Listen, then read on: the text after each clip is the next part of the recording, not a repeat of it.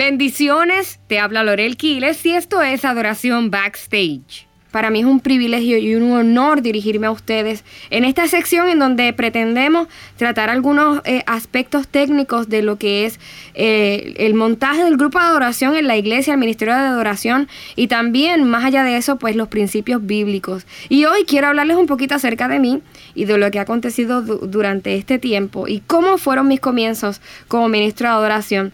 Resulta que el líder de adoración de la iglesia a la cual yo recién comenzaba a asistir tuvo que ausentarse por un tiempo indefinido porque le tocó trabajar fuera del estado. Entonces nuestro pastor, que conoció un poquito acerca de nuestra experiencia musical, me pidió que le ayudara hasta que él regresara. Luego de un tiempo de oración, yo decidí aceptar y poner mis energías y mi conocimiento al servicio de mi iglesia local. Imagínense, yo llevaba ya casi un año de maternidad con mi, con mi hija Sofía, mi primer bebé. Así que después de estar encerrada todo ese año, para mí esta oportunidad me parecía la gloria. Así que acepté. Y no olvido ese primer ensayo. Juntamente con mi esposo éramos alrededor de cinco músicos, si eran bajo, batería, piano, eh, guitarra acústica y eléctrica, y eran eh, dos vocalistas y con nosotros pues éramos cuatro. Y yo pensé, pues no está nada mal, al menos pues no tengo que comenzar de cero, no voy a cantar sola, muy bien. Y con esa expectativa y entusiasmo les hablé, les hice algunos chistes, que by the way yo creo que ni me entendieron porque nadie se rió, pero bueno. Y rompí el hielo con la siguiente frase. Bueno, gente de Dios, esto va a sonar súper, esto va a sonar tremendo, vamos para adelante. Y comenzamos. Y no hicimos más que dar el primer acorde cuando me percaté de que algo no andaba bien. El ritmo de la canción no era el que se suponía que era. El bajo no estaba con el kick, o sea, el bajo nada que ver con el kick. La guitarra estaba como que tocándose al revés, yo no sé ni cómo explicarlo. Y las voces, yo no sé ni en qué tono estaban cantando. El punto es que a pesar de que era una canción que ya ellos tenían en su carpeta y era una canción de las más conocidas para ese entonces, eh, todos estábamos tocando como que otra canción diferente. Luego de intentar por un tiempo con la misma canción, al fin nos tomamos un break y me da con preguntarles, oye, ¿cuánto, ¿cuánto tiempo ustedes llevan tocando? Y entonces recibo la respuesta que yo creo que ningún director quisiera escuchar. Bueno, pues como tal nosotros no hemos estudiado ni tenemos experiencia en la música. Lo que pasa es que como en la iglesia no había gente que supiera, pues nos pidieron ayuda y decidimos hacerlo. Y seguramente algunos de los pastores que me están escuchando, y yo creo que casi todos, anhelarían contar con más, contar con más personas así, más hermanos con ese, con ese corazón y con ese deseo genuino de trabajar. Y yo les confieso que, que aunque yo reconocía todos los atributos habidos y por haber de ellos, para mí, en ese entonces, como que eh, eh, en relación a mi ministerio era otro cantar. Sin embargo, traté de mantener la actitud correcta y evité frustrarme de la primera. Así que comencé a idear el plan. Desempolvaríamos las canciones de Marcos, de Danilo y de Jesús Adrián. Y de seguro, esas sí que iban a quedar bien. Pero ¿sabes qué? No. Los ensayos seguían siendo kilométricos. Y de seis canciones, si acaso, llegábamos a la segunda. Los domingos ni hablar. Yo ni siquiera podía pasarme la, plancha de pelo, hermano, porque era tanto el sudor y el dolor de cabeza que ni las canciones podíamos cantar. Recuerdo que aparte de que me encontraba cantando frente a gente de diferentes nacionalidades y que mi español para ellos sonaba medio extraño, yo me la pasaba mirando para atrás, haciéndole señas y gritándole al grupo y tratando de salvar, aunque fuese, el puente de las canciones. Intenté de todo, Modifiqué arreglos hasta simplificarlo lo más posible. Incluí canciones de antaño, compuse canciones extra mega sencillas, reduje la cantidad de canciones, tomé cada instrumento, mm, tiempo, tiempo con cada instrumento, me senté con el grupo para pedirle opiniones y sugerencias, pero nada, nada parecía funcionar.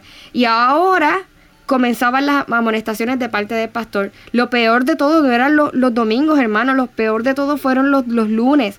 Cada lunes recibía una llamada de amonestación por parte de mi pastor. Lorel, te noté muy tensa en el servicio. Necesito que fluyas con libertad. Eh, Lorel, olvídate de la música. Alaba a Dios. Y yo, pues ustedes se pueden imaginar, aunque yo lo puedo entender, Y yo estoy de acuerdo con que yo tengo que alabar a Dios por sobre todas las cosas. La realidad es que la disonancia, la falta rítmica y los, los, tropiezos en la música de verdad que eran para mí dirigir la alabanza y la adoración como tratar de alar un, un camión lleno de bloques por una montaña cuesta arriba. Así eran los domingos para mí. Y yo recuerdo que no pasaron cinco meses cuando el grupo me reunió. Ellos hicieron una reunión extraordinaria y se sentaron a expresarme y abrirme su corazón. El motivo de esa reunión era que ellos no aceptaban mi autoridad y a pesar de que reconocían mis capacidades y mi llamado, no entendían y resentían que el pastor me hubiese puesto en esta posición. En otras palabras, aunque ellos seguían ahí en el grupo, ellos preferirían, preferían que yo no fuese la líder. Ese momento para mí fue súper doloroso. Yo llegué a mi casa a llorar y a llorar. Y llorando, pues, escribí mi carta de renuncia. Eh, al otro día me levanté con, mi cara hinchada, ustedes se pueden imaginar de tanto llorar. Me tomé un café y, desayuné algo y de repente, hermano, yo sentí este coraje, no sé.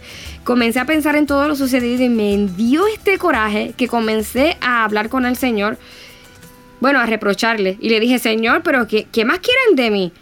¿Qué más puedo hacer por ellos? He hecho de todo. ¿Acaso es que ellos no pueden mejorar algo? Come on. No puedo hacerle ver al pastor. O sea, sobre todo entonces también el pastor me pide a mí. O sea, él no puede ver que yo he intentado de todo. Que no soy yo el problema. Porque eso era lo que yo pensaba. ¿Qué más quiere esta gente de mí? Y hermanos, yo les digo que fue como a modo de silbo apacible que el Espíritu Santo tornó mi corazón, me hizo entender y darme cuenta de algo. Y fue cuando yo dije, wait, espera un momento, Lorel. Wait, wait, recapacita. Señor, ¿y tú qué quieres de mí? ¿Saben? Aunque parezca algo demasiado básico, a veces lo más básico es en lo que nosotros fallamos porque durante todo este tiempo estuve analizando estrategias, buscando información, opiniones, sugerencias, estuve tratando de entender y encontrar maneras de ganarme el grupo, buscando lo que ellos querían, lo que el pastor y la iglesia querían, pero nunca me había detenido para preguntarle a Dios lo que Él quería de mí. Y recuerdo que en ese momento me arrodillé en la sala de la casa y le pedí perdón, perdón al Señor. Y por primera vez con todo mi corazón y llorando, gimiendo, le pedí al Señor que me dijera lo que Él quería de mí. De repente mi nena Sofía, que para ese momento tendría como un año y algunos meses, pasa con su Biblia que se le cae al piso frente a mí. Y allí, abierta, en ese versículo para, parafraseado en el lenguaje de bebé, tan sencillo pero tan profundo, lo que yo quiero, dice Jesús, es que se quieran mucho aún puedo sentir la resonancia de esa palabra dentro de mí. Más allá de las canciones, de los arreglos musicales, más allá de, montar esta tremenda banda, Lorel, lo que yo quiero es que tú los quieras mucho. Yo no puedo expresarles, hermanos, lo que esa revelación hizo conmigo. Todo lo que puedo decirles es que desde ese momento mi oración cambió. Yo le pedí al Señor desde ese momento que llenara de amor mi corazón por aquellos que Él me había entregado, por esos a quien Él había puesto a mi lado. Y sabes qué, así lo hizo.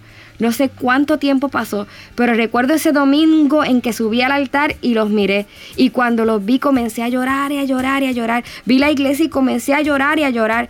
Ese día algo se rompió y algo comenzó a nacer. Ese día no sudé, ese día no salí con dolor de cabeza ese día salí convencida del gran privilegio de tener a mis hermanos y ser parte de ellos. Y sabes qué, las cosas comenzaron a cambiar desde ese día. Yo no sé lo que pasó ese día, pero algo milagroso comenzó a suceder tanto que las cosas comenzaron a darse naturalmente y ya yo no tenía que forzar las cosas. Y más adelante yo te voy a contar lo que Dios ha hecho con nosotros en este tiempo.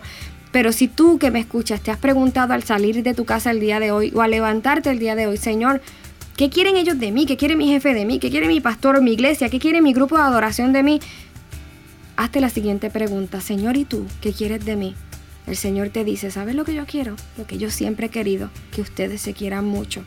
Te habla Lorel Quiles y yo te espero en la próxima edición de Adoración Backstage. Dios te bendiga.